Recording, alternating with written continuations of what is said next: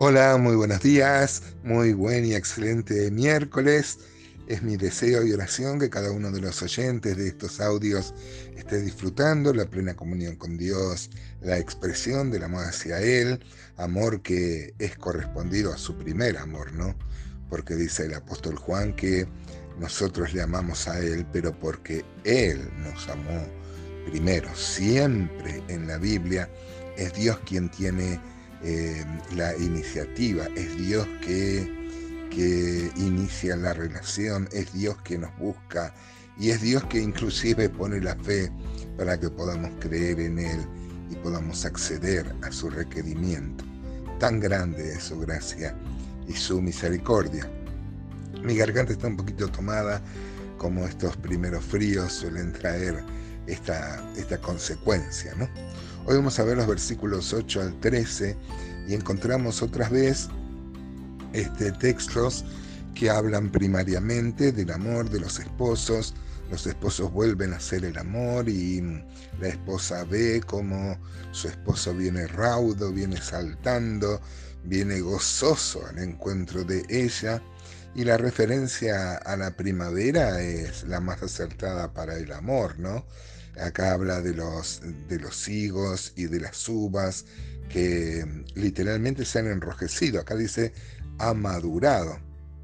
Y tiene que ver con eso, que maduró el, el sentimiento del amor, el erotismo, la pasión. No puede haber mejor tiempo del año para que expresen mutuamente su amor. Eh, en, en, en, los límites, claro que Dios que tiene copyright sobre el sexo y sobre el amor ha, establecido, que tiene que ver con el matrimonio. Es la primavera.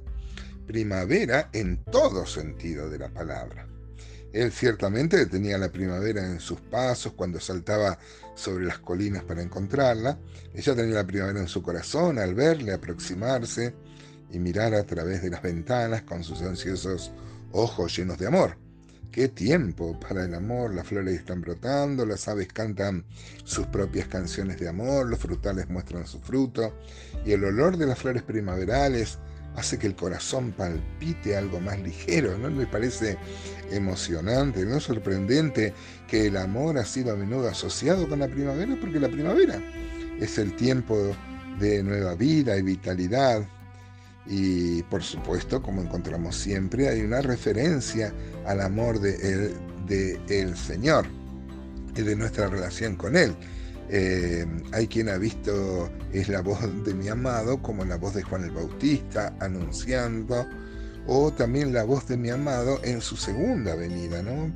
Este, el apóstol Pablo dice ya pronto a morir en una sucia cárcel romana, dice eh, he acabado la carrera, me he mantenido fiel, he guardado la fe, me espera la corona de vida y no solo a mí, sino a todos los que aman su venida, desean su venida, ¿no? No es solo creer en, en la venida, así que por supuesto estas aplicaciones son muy válidas a nuestra relación con el Señor. No debiéramos los cristianos anhelar una eterna primavera en nuestra relación con el Señor. Del ser interior del creyente debieran correr ríos de agua viva, nuevos frutos, nuevas flores y agradables fragancias debieran ser continuamente una expresión de nuestra vida con el Señor, ¿no? Todo esto es como, como una invitación a salir con el amado, los dos solos, a consumar su mutuo amor, claro que sí, y también podemos aplicarlo a nuestra relación con el Señor. Dice entonces Cantares 2.8, la voz de mi amado, he aquí él viene, saltando sobre los montes, brincando sobre los collados. Mi amado es semejante al corzo o al cervatillo, helo aquí, está tras nuestra pared, mirando por las ventanas, atisbando por las celosías. Mi amado habló y me dijo, levántate, oh amiga mía, hermosa mía, y ven porque aquí ha pasado el invierno, se ha mudado, la lluvia se fue, se han mostrado las flores en la tierra, el tiempo de la canción ha venido, y en nuestro país se ha oído la voz de la tórtola. La higuera ha echado sus higos, y las vides en cierne dieron olor.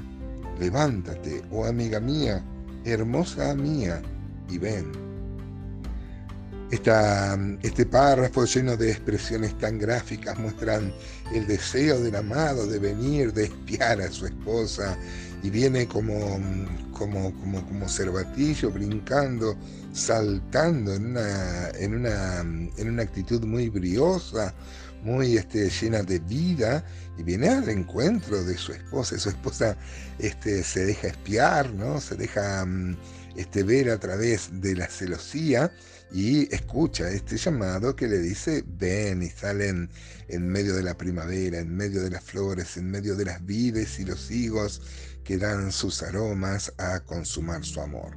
Qué hermosa figura matrimonial. ¿Es así tu relación, hermano de pareja, hermana, tu matrimonio? Eh, ¿Qué tal? ¿Cómo va esa, esa relación? Eh, fíjense que es precedida por todo un juego, ¿no? De de, espiarse, de desearse y de, de, venir al encuentro en sumo gozo. Los hombres somos más, más rápidos en, que el deseo brote y este, muchas veces eh, somos bastante brutos y no hacemos todo el juego ¿no? Eh, amoroso tan importante eh, para tener una sana, una sana relación. Hay quien dicho que una buena relación sexual de noche empieza la mañana, el desayuno, en el trato diario. Y por supuesto también, hermanos, encontramos acá, primero eh, es la voz de mi amado que viene, así vienen los antiguos, del Antiguo eh, Testamento, el deseo que iba a venir el Mesías, la promesa, qué lástima que sus ojos estuvieron vedados y cuando vino el Señor, muy pocos lo reconocieron. Pero como también muchos intérpretes han visto acá, en este párrafo también encontramos este, esta voz anunciando la, venida y también son apropiadas las palabras porque mm, dice Apocalipsis que el espíritu y la esposa dicen ven, ¿no?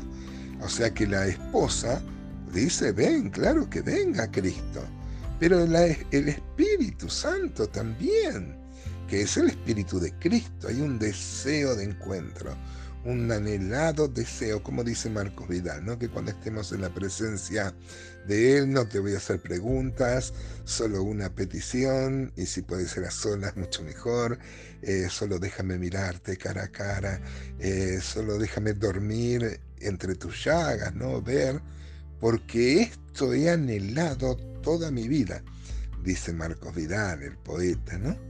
Pero así es nuestra expresión, hermano, así debe ser. Es más, ustedes saben que Cena del Señor, el apóstol Juan usa la misma palabra, Deibnon, que se traduce boda del Cordero.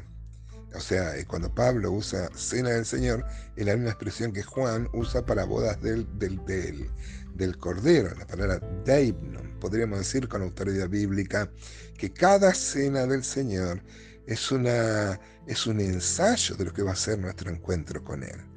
Yo pertenezco a un movimiento que eh, celebramos la cena todos los domingos y es verdad que enfrentamos muchas veces al riesgo de caer en una rutina y que se pierda este deseo, este anhelo ferviente, amoroso, eh, deseoso de encontrarnos con el Señor.